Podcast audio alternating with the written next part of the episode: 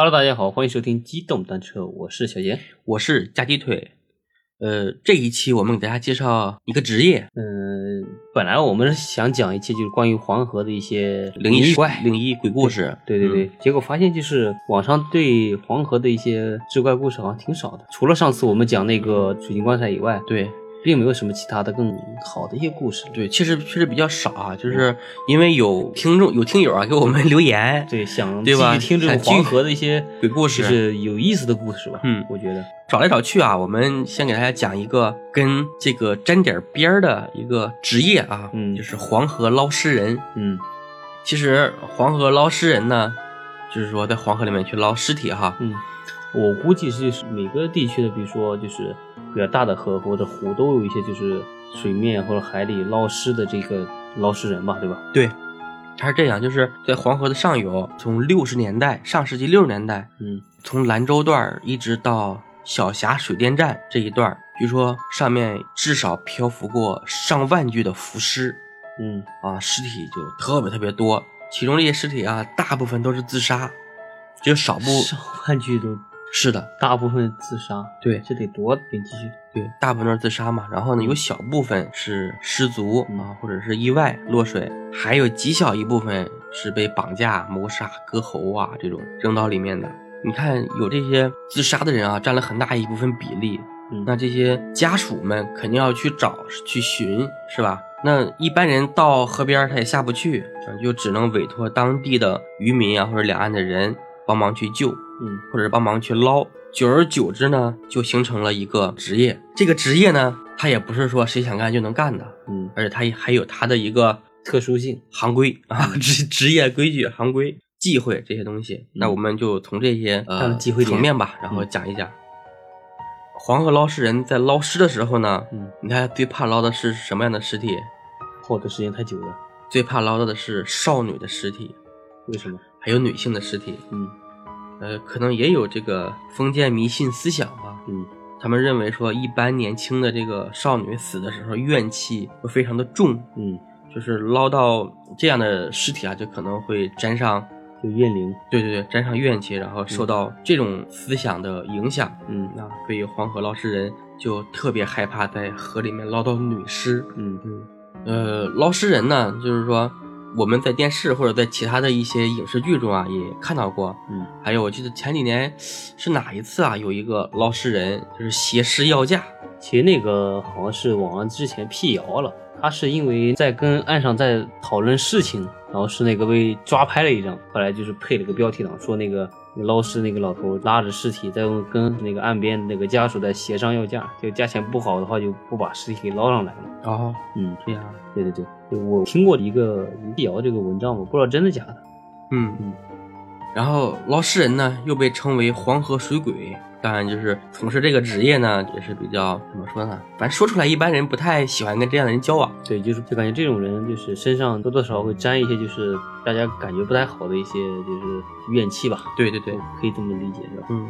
但这种工作啊，不是说人人都能胜任的。比如说，小鲜肉让你去，嗯，一个月给你两万，你去不去？两万那太少了，打死也不去。是吧？嗯，就是说跟做这种职业啊，嗯，你必须呢得命硬，对，别人克不了你。对，嗯，就是说想要干这个工作啊，你必须得是命里属阴啊，你得是阴时出生的。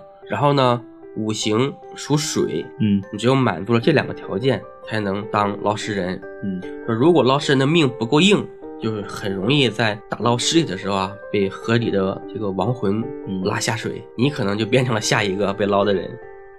然后他们还有一些行规嗯啊，比如说捞一个尸体，嗯我连续捞了三次都没捞上来，嗯那这个尸体就再也不会捞了。他们就说这种尸体呢，多半是被水中不干净的东西给拖住了。嗯如果强行捞呢，会惹怒他们，嗯然后呢就惹祸上身。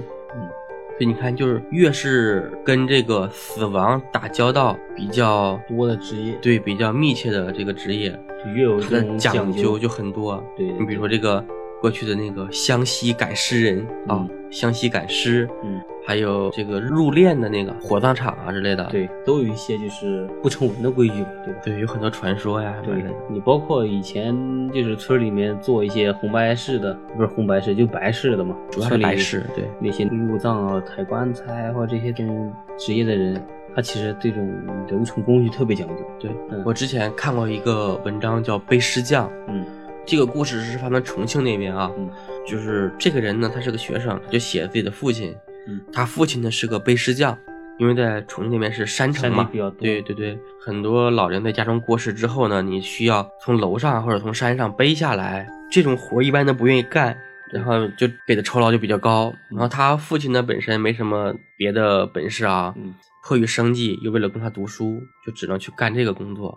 嗯，然后呢，他父亲在自己的家里是有一个单独的小屋。嗯啊，他父亲从来不跟他们一起住，只有一个单独的小屋，特别昏暗的一个小屋里面自己睡。嗯，想想也是一个 伟大的父亲哈。后面是他爸凭自己这个背诗的钱供他读完了大学。据说他后面就是大学毕业工作了，在城里面买了房子，把他。爸接过去了啊，爸接过去了。对，就是他大学一毕业，他爹就再也没有干过那些背诗的事情了。嗯，因为背诗，我估计想想，他其实也挺能干的，肯定难干啊。他就是那个，你看啊，正常活人的话，他就是你背的会更舒服一些。死人的话，其实这些我们不讲，就是讲，比如说你背的是尸体，嗯，你从事这个行业，你别人怎么看你，对吧？你周围的亲戚朋友怎么看你，主要是这一方面，就是你。会受到来自周围人的歧视，也不算歧，就是多多少少都都对你看会有一些异样的眼光吧，就是歧视嘛，就是歧视。一般人大家都不愿意干这种事情嘛。对。不过我现在听说啊，就是在现在的这个火葬场，嗯，工作的这些人啊，嗯，就是都比较 有钱，因为这种活没人乐意干嘛。对，本身呢他们工资就比较高，而且呢我听说有些亲人啊在去入在去火化的时候，嗯。就是他的，比如说金牙、金项链或者是一些金银首饰，在这个身上的，嗯，都被他们装起来了。这种就是金项链，我觉得应该可能少吧。呃，你可能觉得少，但是可能有的人呢，比如说着急，然后就忘了，嗯，或者是还有有家里呢，可能比较有钱，就让这个呃亲人就带着去那边，对，就去那边。这个对那种就是比如火葬场的一些火化工来说就。如果他不是特别讲究这些的话，嗯，确实是一个不小的额外收入。对呀，嗯，或者是说，如果有家属，比如说到后面想起来了哈，火化完了，说火烧化了，你怎你怎么着，对吧？毕竟火化的那个温度还是很高的。对，融化黄金应该是差不多的，可以的。你说那个火化的那个温度？对对对，火化。还有一种就是之前就是，比如有的火葬场对吧？可能在一天一个炉子会烧很多，烧很多人，很多个尸体。对对，有的人会就是更倾向于说啊，我头天凌晨第一炉烧，可能这样的话就是骨灰比较干净一些。对，这不像后面就越烧越多，就可能有残留的骨肉都混到一起了嘛。对，那所以说有的时候，比如说他也可以通过这种这种手段来收第一炉钱，乱七八糟的那些。对，今年还是从去年开始啊，就是国家民政部门有规定了。嗯。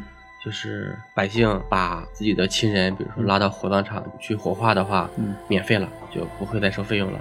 以前是收钱的，嗯，现在是。而且现在好像是全国对这种火化这种管理的政策好像也松了吧？松了很多地方。除了你就比如说公务员或者党员之类的必须火化以外，对，其他的比如说就是社会百姓，就是对这个要求不高了。就是你。不想火化，你直接土葬，土葬也可以。嗯，反正怎么说呢，国家明面上还是要求火化的。对，但是各地执行的话就都有松动。对对对，嗯，就是在我老家那边，我听有人说哈，嗯，就是如果说你不火化，嗯，直接土葬，政府还给奖励。我觉得这一定是谣言。对，我觉得这肯定是假的。对，就是你说火葬给你奖励，我这个还能信一信。对对，你说土葬那是不可能的，怎么可能会鼓励你土葬？你看前两年是江西还是你们河南啊？嗯，不有一个强制那个火化吗？对，就有亲人都已经埋到地里面去了，就挖出来的，对，又挖出来被拉走。对，我记得之前有一个就是瞎搞，对，而且都是有的，比如说农村，其实他们没钱嘛。对，你火葬其实确实当时是个不小的一笔费用，我们就偷偷的找个地，就是把人给埋了。对。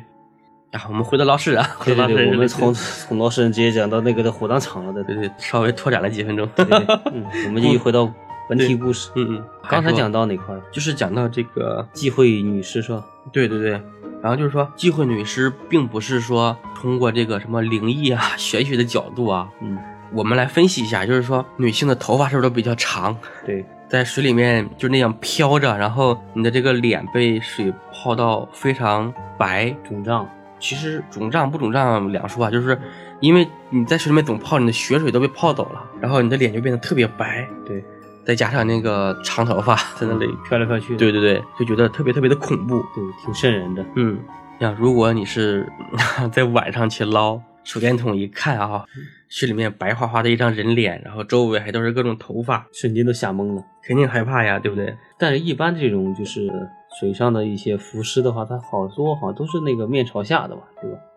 对，但他们说女性嗯容易面朝上，男性可能面朝下的比较多哦，可能是跟这个男性和女性的这个身体上脂肪的密度或者脂肪存储的部位嗯有区别的，对，而且。就是女性，很多人，比如说是双眼皮哈，这 他们的那个眼睛在水里面呢，就会睁着，睁着也会比较多。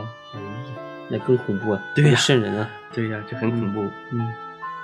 然后这个黄河捞尸人呢，他们在正式的捞尸体之前呢，也要祭拜一下河神啊。嗯。他们需要确保一下河神放人。对，通常这个流程是这样的，就是准备一个大公鸡啊，然后呢。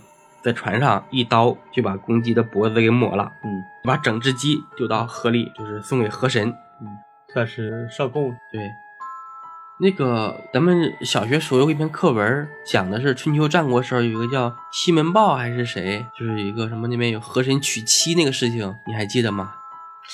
有这个印象，但是具体故事我都忘记了。对，应该是西门豹在主持当地一段政务的时候，哈，就发现。当地的巫师跟豪绅们每年呢举办一次河伯娶亲啊，对对对对，是吧？嗯，就是让从当地的百姓人家里面选一个十三四岁的小姑娘出来，然后呢吹吹打打，把这个小姑娘呢就直接沉到河里面去，他们借机敛财那个事情。嗯，所以呢，这个 河神自古就被人被人信仰的。嗯，你像西门豹过去之后呢，是把那些人给整治了嘛，对吧？西门豹说。呃这个，我身为当地的父母官啊，我来看看河神娶亲这种事情，我也要参与。然后呢，看说这小姑娘不好看，退回去。嗯，我要给她选一个更漂亮的。然后这个当地的豪绅跟那个巫婆很开心啊，我又可以敛一次财，对吧？然后正开心的时候，西门豹，然后他就对巫师说：“我把那个河伯的新娘子给退回去了，你下去跟河伯说一声，嗯，让士兵架着就给扔到河里去了。”啊，巫婆。嗯，对，然后过了一会儿呢，巫婆挣扎一会儿没有上来，嗯，西门豹就说：“怎么这么慢？你们几个再下去跟你的师傅说说。”就把巫婆的几个手下又给扔里面去了。嗯，过一会儿呢，还是没上来，然后就对那几个豪绅说：“要不你一同下去问一问？对，你们下去看看。”那几个人下来就在那磕头饶命。嗯。嗯，他心想就是巫婆杀可以随便杀哈，这个当地的这些豪绅都有势力嘛，就想吓唬吓唬他们就得了，嗯，就没没有扔下去，嗯，然后最后这个河伯娶亲的这事情呢就被废止了，嗯，啊，如果都是这样的父母官，老百姓觉得也不会反了，对吧？对。好，我们继续回到这个黄河捞尸人，对，然后捞尸人呢把这个鸡啊抹脖子的鸡扔到河里之后呢，嗯，他们就要开始工作了，嗯。他们捞尸的这个呃，是说有一定流程啊，就是用一根很长很长的竹竿儿，嗯，然后呢挑起这个黄河上面的杂草树枝，然后去找这个尸体，然后发现尸体之后呢，用白布蒙在尸体上，然后呢再取一根就是掺了黑狗毛的麻绳，嗯，绑在这个尸体的腰上，嗯，然后呢把尸体就是呃一点点拖到这个岸边，岸边，嗯，对。然后呢，拖上岸之后呢，放在背阴的地方，嗯，就等着这个家属来辨认。对，啊，不是在岸上，是在水里面背阴的地方。嗯，对。如果说你认出来了，然后再给你拖到岸上去。当然，就是捞尸人在水中啊，刚才也说了，就不是什么尸体都捞的。比如说一个尸体捞到三次啊，刚才说的就是就不捞，捞不上来，那就不捞了。另外还有一种尸体呢，就是根本就不捞，是说立尸，嗯，立尸就是在水里面只只有头，嗯，只有头浮在水面上，整个身体都是立在水里面的，是根本就不碰的，嗯，就是连打算都不会打算去去捞它，嗯，掉头就走。就是这一点呢，他们的解释就是说，这种，嗯，怎么说？就他们只是带人捞尸啊，捞正常的尸体，不会带鬼神伸冤啊，不会为鬼伸冤。嗯，像这种立尸呢，他们认为他已经不是尸体了，嗯，他已经变成了一种煞。哦，对，就是你捞上来呢，就会找你的麻烦。嗯，所以呢，就不会捞这种立尸。以上呢，就是黄河捞尸人的一些工作的 职责范畴。